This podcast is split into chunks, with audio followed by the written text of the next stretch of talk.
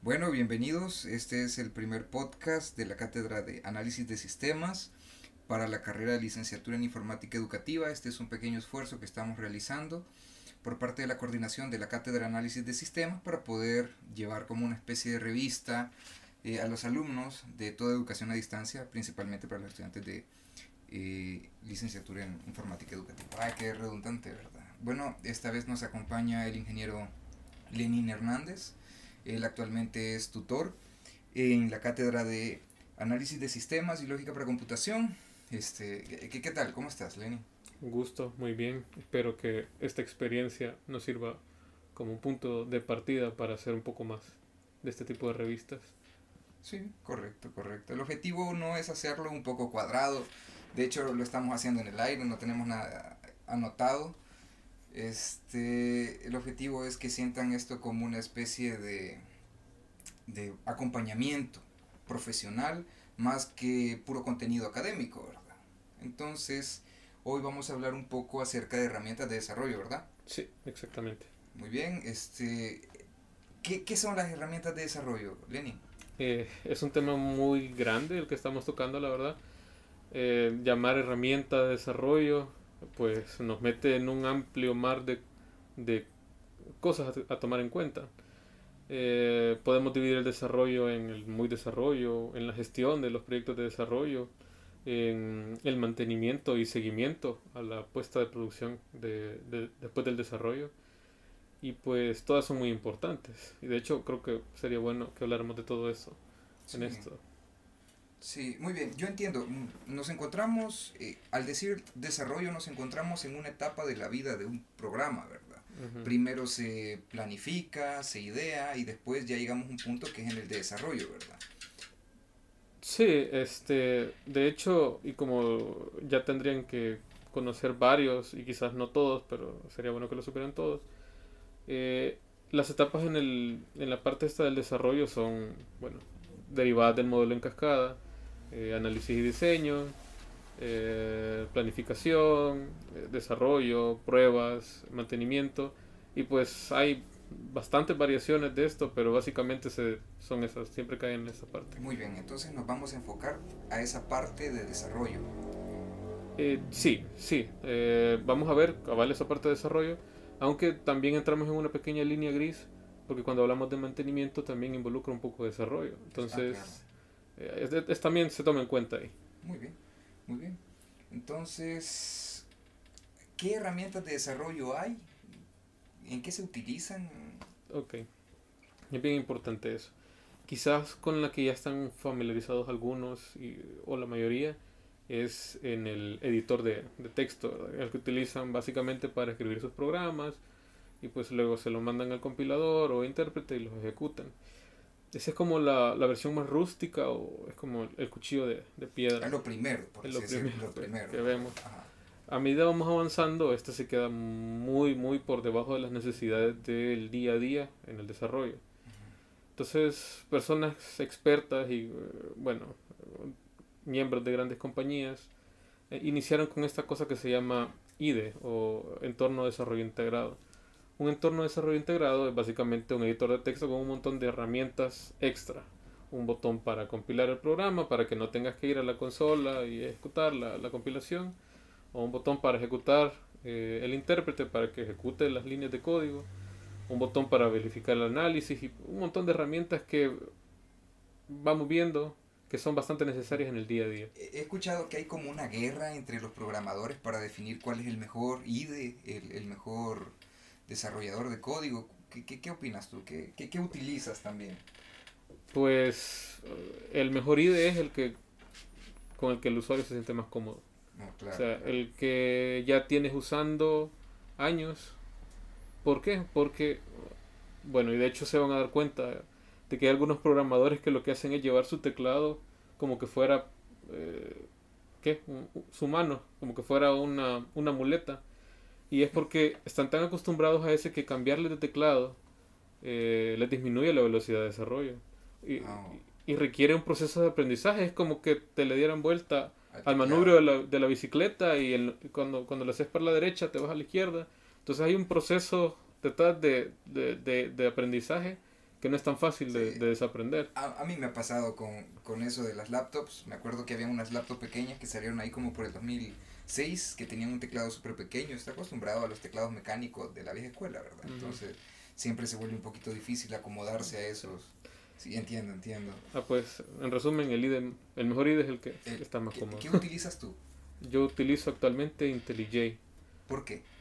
Eh, bueno, no es patrocinio, pero eh, la universidad básicamente te da una licencia eh, utilizando la, el correo universitario, pues tenés una, una, licencia de un año para el Ultimate y que integra un montón de cosas. Integra Git, que ya vamos a hablar de eso, integra Docker, integra, bueno, lo que sea que estés programando, ah, soporta Java, Python, de todo, o sea, ah, súper buena esa herramienta. Me gusta, pero hay gente que le encanta Visual Studio Code, que solo es un editor de texto con un par de botones. ¿Qué, qué, qué, qué tiene de malo eso? Yo, yo utilizo Visual Studio Code. No tiene nada de malo, si te sentís cómodo, pues está bien. Pero para mí les hacen falta algunas herramientas, que sí tiene IntelliJ. También vemos la diferencia en requerimientos de hardware. Requiere más RAM, ah, requiere una mejor pantalla, etcétera. Sí, muy bien. Bueno, ahí haciendo un pequeño este anuncio, sí pueden descargar plugins, los plugins que necesiten ahí en Visual Studio Code para poder eh, desarrollar sus propias aplicaciones o probarlas. Muy bien. Comentabas entonces acerca de Git. Ah, ok. Eh, como hablábamos un poco acerca de este proceso de desarrollo, eh, una de las grandes herramientas que vino a ayudar el desarrollo de aplicaciones extremadamente grandes es el control de versiones. Este Git es una herramienta de control de versiones. Hay diferentes, está Mercurial, está CVN, pero Git fue, fue creada con el fin de llevar el control de versiones de Linux. El kernel de Linux utiliza Git para el control de sus versiones. que es un control de versiones? Básicamente, eh, es una metodología para llevar un control de los cambios que se han hecho, ya sea por tiempo, por qué personas y todo. Entonces, eh, una herramienta para control de versiones te permite regresar a versiones anteriores. Por ejemplo, si hiciste un cambio que arruinó algo que no sabías que lo había arruinado, pero por alguna razón se arruinó, pues puedes regresar a la versión anterior con un par de comandos y con la integridad de todo lo que ya se entregó. O sea, tiene un montón de, de esas utilidades. Un control de versiones lo puedes utilizar también para llevar tu control de, del documento de Word, en lugar de estar tesis 1 aprobada, tesis 1 versión final, tesis 1 versión sí. Y ahí están los branch también, ¿verdad? Que, que, puedes decidir cuál de las dos versiones finales para tu tesis puedes desarrollar. Exacto. Y de hecho sobre Git hay eh, marcos de trabajo y el más famoso es uno que se llama Gitflow, que es utilizado por la mayoría de empresas de desarrollo de software por, esta, por el uso de las, eh, de las ramas, de las branches, eh, para el control de cambios de forma más eficiente. Porque una cosa es lo que tenemos en producción, producción es básicamente lo que se utiliza ya real, lo que tenemos en entorno de desarrollo, que tiene los últimos cambios más innovadores del sistema, que aún no han salido de producción, y pueden haber un montón de ambientes más. Entonces, este Gitflow es un framework, un marco de trabajo que se utiliza encima del control de versión de Git, que pues también yo recomiendo que si quieren empezar a trabajar como programadores, tienen que manejar Git y Gitflow a la perfección. Es, es una herramienta fundamental. Sí, es una herramienta fundamental. Muy bien. He escuchado la palabra a la par de, de Git, he escuchado GitHub. ¿Qué es GitHub? Okay. Eh, Git es solamente el programa local eh, con el que administras la versión. Git es un sistema descentralizado de control de versiones. Cuando hablamos de sistema descentralizado, decimos que podemos tener una copia local y también podemos tener una copia eh, aparte en diferentes servidores. Eh, GitHub es un servidor de eh, servidores de Git. O sea, mantiene un montón de, de, servicios de Git para controlar un montón de repositorios. Un repositorio básicamente el proyecto de desarrollo.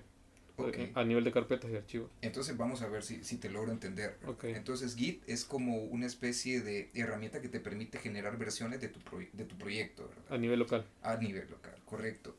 Y eso lo podemos ver, imagínate que es como un cajón donde tú vas almacenando esa información. Fantástico. Entonces, GitHub sería como un lugar donde la gente llega a poner sus cajones. Pueden ser privados o pueden ser públicos, por lo que entiendo, ¿verdad? Entonces, este, si yo entro a GitHub y de pronto encuentro un proyecto eh, muy relacionado o parecido a lo que yo ando buscando. Eh, por ejemplo, yo tengo una pequeña grabadora láser que ahí anda rondando por la casa, no sé qué se ha hecho, pero este, se podía modificar y yo encontré en GitHub unas, digamos que pasos, programas, códigos y todo un proyecto para poder modificarla y hacerlo un poquito más potente. Entonces la gente comparte estos proyectos. Sí, de hecho, eh, la mayoría de proyectos que hay en GitHub eh, son abiertos, son públicos. O sea, no es lo mismo que sea abierto que sea público, pero eso es otra, otra discusión. Eh, lo que implica que uno puede pues, hacer un fork, que es básicamente un clon de ese repositorio, pero personal. Ah, para que tú lo modifiques al, al, gusto, hacerle cambios para mejorarlo, hacer cosas buenas y hacer cosas malas también. O sea, ahí es dependiendo de quién lo use. Claro.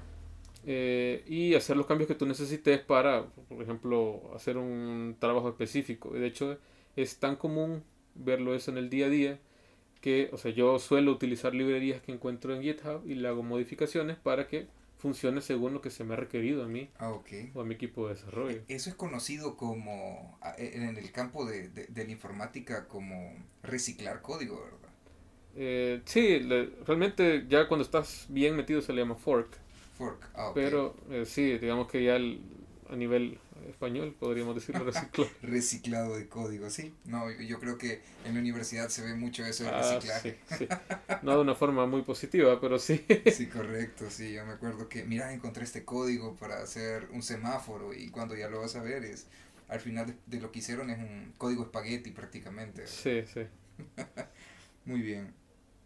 También hablabas de Asana. Ah, ok. Bueno, eh, cuando ya vamos a un paso arriba del desarrollo, y cuando digo paso arriba me refiero a gerencia como de proyectos, administrar eh, qué es lo que se te pide eh, y tenés un equipo muy grande, y por grande me refiero a tres personas o más, o sea, ni siquiera, ni siquiera es tan grande, pues, a tres personas o más, es imposible tener en la mente quién está haciendo qué cosa, eh, yo te asigné a vos que el botón fuera rojo y a vos te asigné un cambio en el calendario para que se muestre de tal forma. Y a este otro le asigné eh, ¿qué? Un, un, requerimiento para que permitiera subir fotos por ejemplo. Eh, y, ahorita que solo son tres pues puedo saber quién está llevando y cómo lo lleva. Pero si fuera un equipo de 10 personas ¿cómo organizas toda esa información solo en tu cerebro? podrías tener un cuaderno donde pones a, a, Funerito le, le, agregué esta cosa tal día y ya lleva tres días. Hay cada uno darle ahí sus acciones. Podrías hacerlo. O sea, pero tenemos tecnología. Tenemos tecnología. este, ¿Para qué lo vamos a hacer en un cuaderno cuando hay una herramienta que puede llevar el control del tiempo que lleva dedicado, eh, el día que se le asignó, si hay un deadline o fecha límite para entregarlo también? Y ya vamos más controlado. Y Asana es uno de los más famosos porque también incluye un timer, o sea, el desarrollador, o sea, si, si queremos verlo como una maquila, lastimosamente hay lugares que, que ven al desarrollador como... Como una, un maquilero. Como, como un empleado de maquila. Que por, por minuto, por hora, pueden, puedes llevar el control de cuánto tiempo lleva haciendo cada cosa. Entonces el mismo programador dice, ahorita voy a empezar y empieza el timer, el timer a contar. Y ya cuando termine le da stop, ya terminé y ya está listo para agarrar otra, para, ah, para medir tiempos de desperdicio. Ah, comprendo. Entonces Asana te sirve para organizar todo eso. Eh, requerimientos, a quién, se lo, a, quién se lo asignas, cuánto hace falta eh, en tiempo y en trabajo para entregar lo que sé que tenés que entregar. O sea, recordemos que los desarrollos, por lo menos los que han visto ahorita a nivel de, de, universidad, probablemente son demasiado académicos. Eh, como hacer un repositorio para llevar un control de una biblioteca pero ya en proyectos más grandes hay que, hay que ver cuestiones como el dinero, cómo se le paga a los desarrolladores, cómo se le paga al que está gerenciando el proyecto. Y este tipo de herramientas como Asana o como Jira eh, permite demostrarle al inversor, así se está gastando el presupuesto, el tiempo, y esto es lo que llevamos y esto es lo que nos hace falta. Esto sería como una especie de, de gestor de proyecto, ¿verdad? Sí, pero bien dedicado a lo, de, a lo del desarrollo. Al área de software. Sí. Ok, ok. He escuchado también el Jenkins, esta herramienta que, que, que, ¿para qué se utiliza? No sé si, si cabe dentro de desarrollo. Sí cabe dentro de desarrollo. De hecho, eh, pero bueno, hablábamos en un principio que habían unas cuantas fases de desarrollo. Yo Jenkins lo veo más en el lado de mantenimiento que en el propio desarrollo. Como también dije en esa parte, mantenimiento incluye desarrollo también. Pero también en el área de desarrollo, en, el, en, el primer, en la primera parte de construcción, desarrollo, también lo podemos ver. Eh, bueno, a nivel de, de, de la jerga como desarrollador, se maneja una cosa que se llama entrega continua o integración continua. Eh, son dos conceptos similares, un poco diferentes, pero básicamente eh, tengo una lista de requerimientos. Uno de los requerimientos es eh, permitir subir un archivo de Excel para cargar cierta información. Y se le entrega a un desarrollador ese requerimiento y se le dice tal día tiene que estar. El desarrollador lo, lo, lo desarrolla, valga la redundancia, hace sus pruebas y lo sube al repositorio de Git o, de GitHub. Entonces, eh, hay unas como señales que se pueden emitir a partir de, de GitHub, GitLab o, la herramienta que estés utilizando para el control remoto de, versiones, eh, que se llama hook, que es un gancho. Ese, ese gancho lo que hace es, cuando el desarrollador sube, se dispara una acción en otro servidor para que construya la aplicación y se le ponga la última versión al usuario. O sea, sí sin intervención humana, o sea, es inmediato, sí. Así como que lo va añadiendo. O sea, se, se hace el cambio, porque inmediatamente, o sea, sin, sin intervención humana, si el cambio fue autorizado para subirse, eh, se, se, se, despliega, se actualiza el servidor con, el nuevo, con la nueva versión que ya incluye la subida de Excel. Ok. Entonces, solo para, para ver si he entendido hasta ahorita. Entonces, eh, se puede utilizar esta herramienta de Jenkins en la que yo vengo eh, en un repositorio de GitHub, ¿verdad? publico ya este, dentro del programa que estamos haciendo con varios compañeros eh, la porción de trabajo que a mí me correspondía. Entonces esto genera este, banderas, por así decirlo, o señales a, a, esta, a este servidor Jenkins, ¿verdad? Entonces Jenkins lo que hace es tomarlo y añadirlo en la por, en el porción del, del programa que estamos desarrollando o la solución de informática, Entonces lo prueba. Eh, también, eh, a, eso iba. Ah, Cuando hablamos de, de, entrega continua, básicamente es solo agarrar el, el, código nuevo y actualizar el servidor con ese nuevo código, con esas nuevas instrucciones. Cuando hablamos de integración continua, hablamos de que además de solo agarrar, antes de agarrarlo se hacen pruebas. O sea, hay, porque también hay algo que se llama pruebas automatizadas. Y ahí van a ver cosas como Selenium y bueno, otro montón de herramientas que sirven para eso. Eh, pero básicamente la, integración continua es hacer pruebas, verificar que todo funcione, notificar a las personas eh, que tienen que ser notificadas que va a haber un despliegue y desplegar automáticamente. Jenkins es una de las alternativas que se tienen para disparar todo este montón de, eh, acciones. Está Jenkins, hay personas que prefieren Travis y pues así hay un montón. Por ejemplo, si utilizas GitLab, GitLab tiene su propio GitLab CI o entrega continua. Eh, también GitHub tiene su propio, o sea, digamos que ahí depende de la herramienta que estés utilizando, que tan cómodo estés. Ahí puedes sustituir o utilizar Jenkins. Ah, Jenkins lo que tiene es que es bastante robusto, está viejo, o sea, la gente ya lo sabe utilizar. Sí. Y también es bien innovador. Me parece también que es de código abierto. Y es de código abierto. Ah, perfecto, perfecto. ¿Todas las herramientas que has dicho hoy son de código abierto? Mm, no, por ejemplo, esta de GitLab CI. Ah, bueno, también sí. Digamos que hay, hay digamos que por licencias hay unas partes que son abiertas y otras partes que no. Okay. Pero las que suelen utilizar, digamos, las empresas, probablemente suele ser pagado. Entonces ya se accede a, pedazos que no son abiertos. No, me imagino. Ok, ahora, este, coméntanos un poco acerca de tu experiencia, cómo ha sido trabajar. Eh, yo entiendo que cuando se va a desarrollar un software, ya, ya en la etapa de desarrollo se, se hace un grupo de trabajo, ¿verdad? Entonces, este, aquí se planifica o se plantea más bien eh, la metodología que se va a utilizar. Y ahí es donde llegan las metodologías ágiles, si, si me entiendo. Sí, ok. Eh, solo para explicar un poco, yo he estado en un montón de, de proyectos y en un montón de roles. He sido programador junior, he sido eh, junior, he sido programador middle y actualmente estoy llegando a un cierto nivel de senioritismo, no me atrevo a decir que, que ya soy senior. Ya estamos viejos. Sí, ya. y quién diría, yo veo que atrás un par de años y, y digo, acaba de pasar, pero ya haciendo cuentas no acaba de pasar. ya hay un poco de, de, tiempo. Pero bueno, este básicamente les comento esto para que sepan que estas metodologías de desarrollo evolucionan diariamente. Si bien es cierto, ahorita se hay un poco de metodologías ágiles, Scrum, yo no eh, apostaría nada para decir que eso va a ser eterno. Porque Scrum es un concepto bastante nuevo, o sea, a comparación de... Para acá, me parece. Sí, o sea, eh, pero, pero digamos que su auge tiene 3, 4 años. Ah, digamos que 5 lo máximo. Pero y, yo creo que incluso podría cambiar a, corto plazo. No, no puedo dar nada por sentado. Estas metodologías, bueno, les comento esto para decirles que he trabajado con varias metodologías y todas tienen sus ventajas y sus desventajas.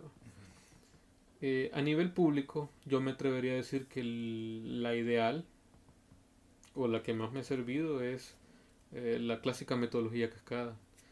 Y todos me van a decir, ¿por qué? ¿Por qué no innovan? Resulta que a nivel público, para que un cambio sea aprobado, tiene que firmarlo el tope. O sea, casi que llega el presidente del, del país para que un cambio sea aceptado. Ah, okay. Y es porque, o sea, digamos, eh, hay procedimientos, hay normas, hay leyes, o sea, un cambio tiene que verlo un grupo de abogados para ver si se, si se puede o no. O sea, a ese nivel... En el sistema público todavía estamos así, en, en una sistema bien amarrada entonces. Sí, es que hay un montón de, de cosas legales detrás.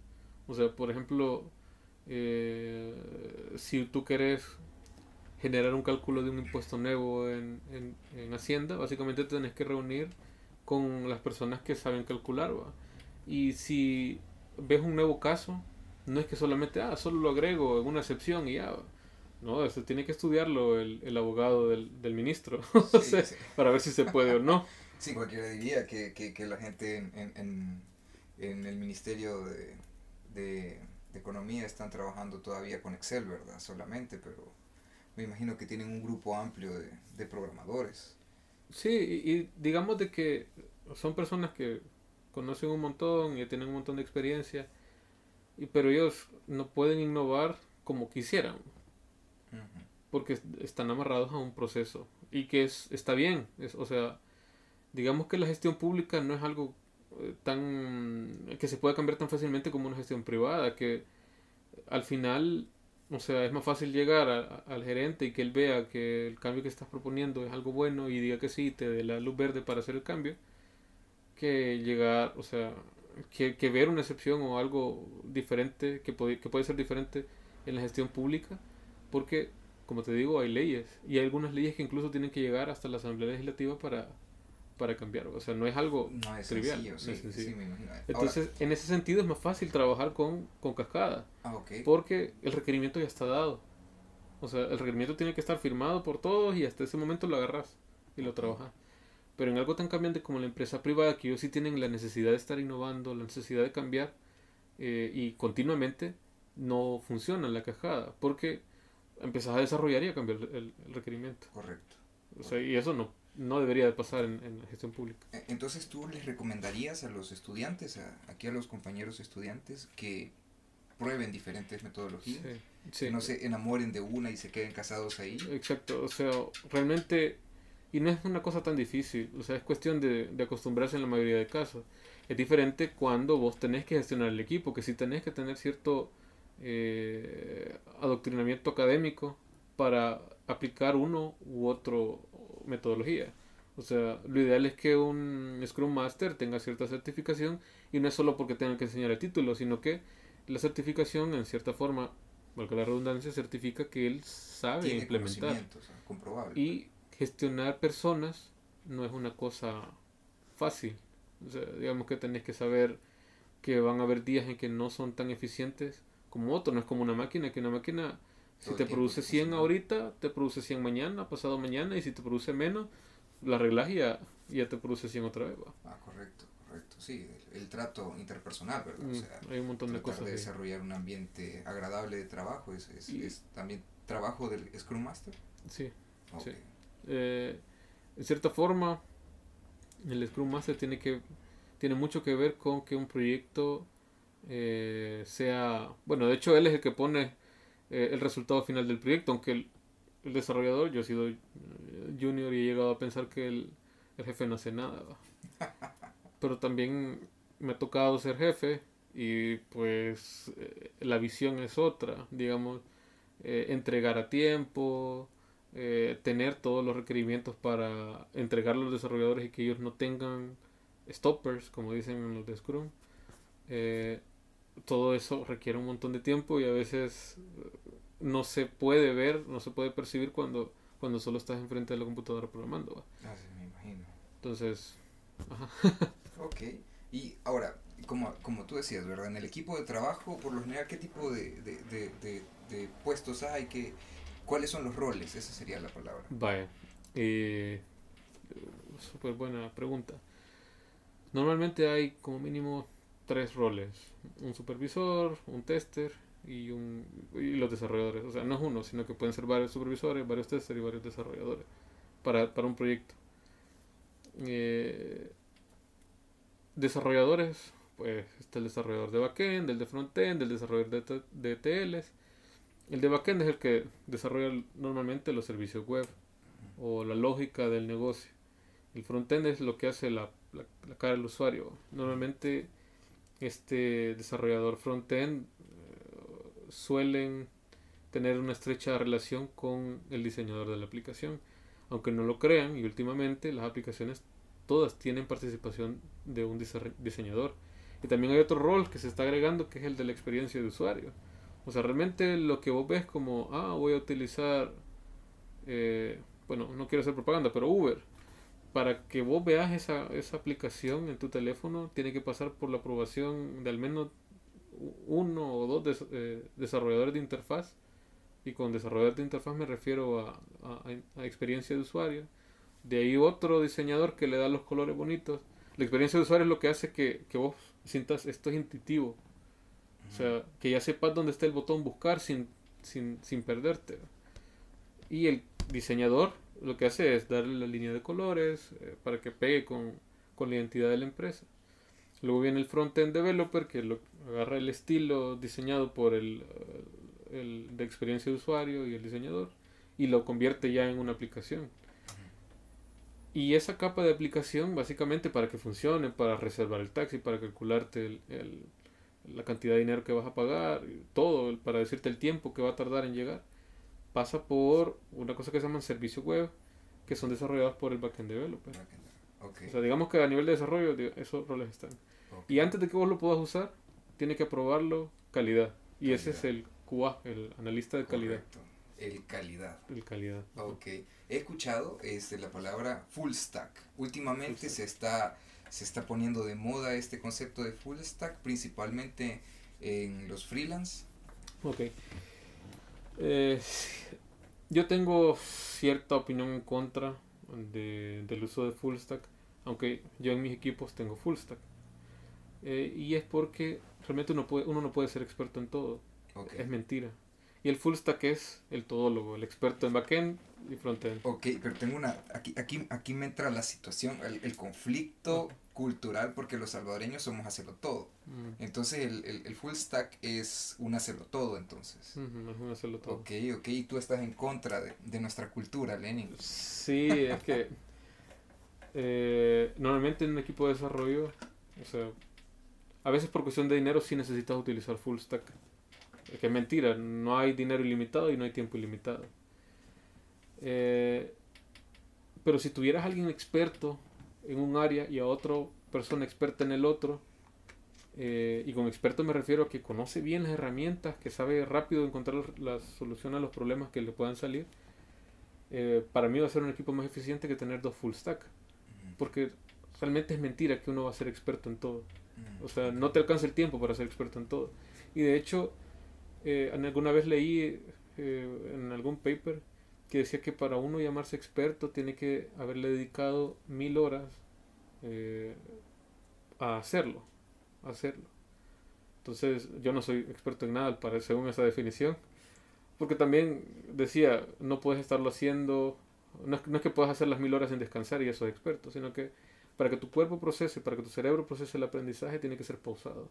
Ah, Entonces, es mentira, nadie tiene tiempo para ser full stack, experto full stack. Ah, sí, no, sí, sí, yo, yo he visto actualmente ahí en internet eh, rondan pequeños cursos, pequeños pequeños videos que, que lo invitan a uno a ser este, emprendedor y volverse full stack. Me imagino que es la idea de, de, ok, este, alguien tiene la necesidad de una solución informática, por ejemplo, un, un restaurante quiere hacer una aplicación, este, como para que cualquiera pueda ver su menú, ¿verdad? Pero me imagino que uno puede llegar como full stack como una solución, este, digamos que, que para mientras, considero yo, ¿verdad? Porque es como una especie de, de solución rápida, solución rápida y barata. Así es como lo veo. ¿Es, ¿Es así? Más o menos, sí. De hecho, yo creo que la gente contrata full stack por eso, porque es más rápido y más barato. Muy bien, muy bien.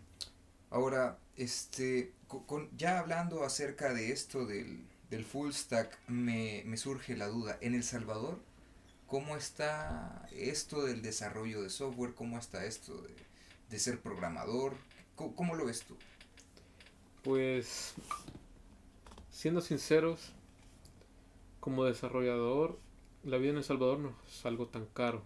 O sea, si bien es cierto las herramientas de nosotros son, son caras porque mínimo necesitas 600 dólares para una laptop que te pueda servir para desarrollar. Y con 600 dólares en El Salvador no tenés lo mejor para desarrollar, tenés lo mínimo necesario para desarrollar. Eh, es una inversión que, o sea, no es que cualquiera la pueda hacer, pero no está fuera de las nubes. Si fue un odontólogo, ¿cuánto tenés que gastar para... para y no solo eso, el, el, precio de la carrera es carísimo. Sí, digamos, a eso voy. Digamos, realmente ser desarrollador no es algo tan caro para hacer. Y es de, los, de las carreras que, para mí pensar, si, te, si, si logras despegar bien, podés eh, llegar a ganar una buena cantidad en no tan poco tiempo, no tan, no tan largo tiempo, pero o sea, oh, okay. algo rápido. Okay, okay. Y, y, mi experiencia propia. Eh, yo empecé con medio tiempo, un poquito de menos, menos de tiempo, de medio tiempo, perdón, como con 300 dólares. Eh, ese dinero me sirvió para pagar mis estudios, para pagar mi, mi comida y todo pasé como dos años así, porque realmente no podía agarrar puestos a tiempo completo porque la carrera absorbe un montón. Eh, sí, quiero ver, pasé, quiero ver, dos años dije. Luego ya tuve mi primer trabajo a tiempo completo, empecé a ganar como 800 dólares y ¿Ya así. graduado? No, no me, no me he graduado todavía. Ah, okay. Ya cuando me gradué, eh, ya llegué a los mil dólares. O sea, y de ahí, eh, poquito a poquito, se ha ido mejorando. Eh, es una cantidad, realmente no sos millonario con esa cantidad, pero sí te sirve un, un, montón, va. O sea, realmente es un buen salario a comparación de la media salvadoreña.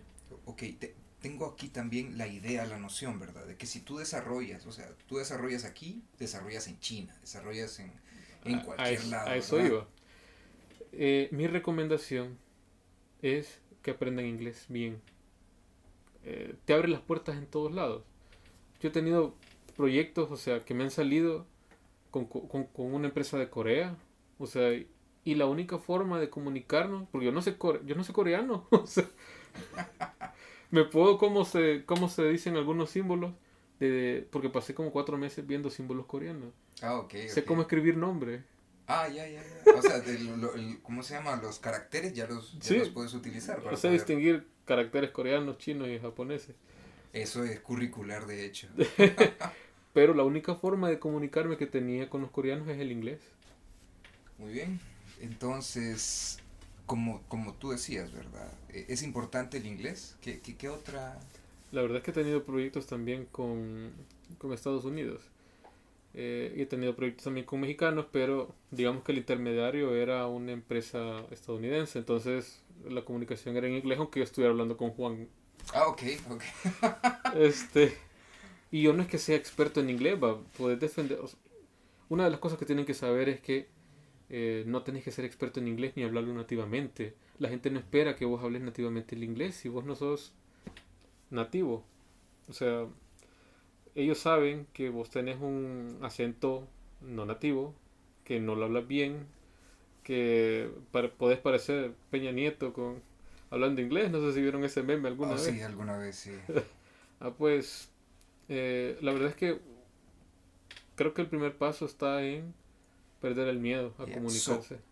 You say I can speak English like this way. yeah, you can.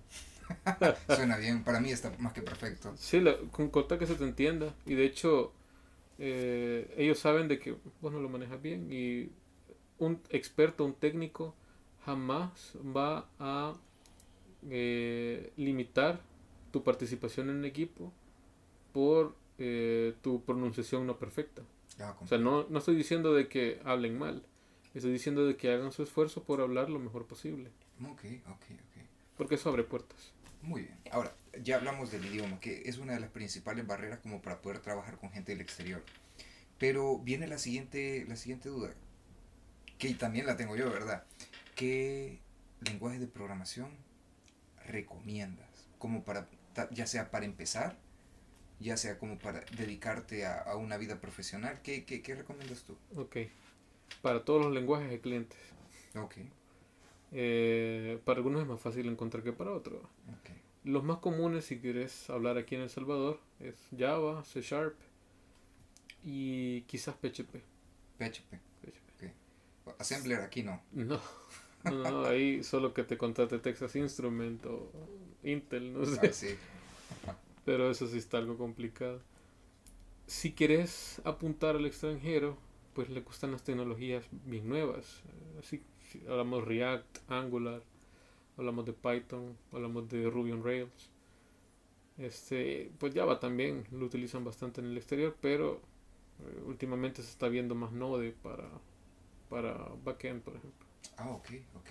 He, he visto yo en internet un nuevo, nueva tendencia de programación, un lenguaje de programación, no estoy seguro, que, que te permite desarrollar para Android, iOS y Mm. para aplicaciones web de una sola vez. ¿Qué, Ujú. qué, qué es?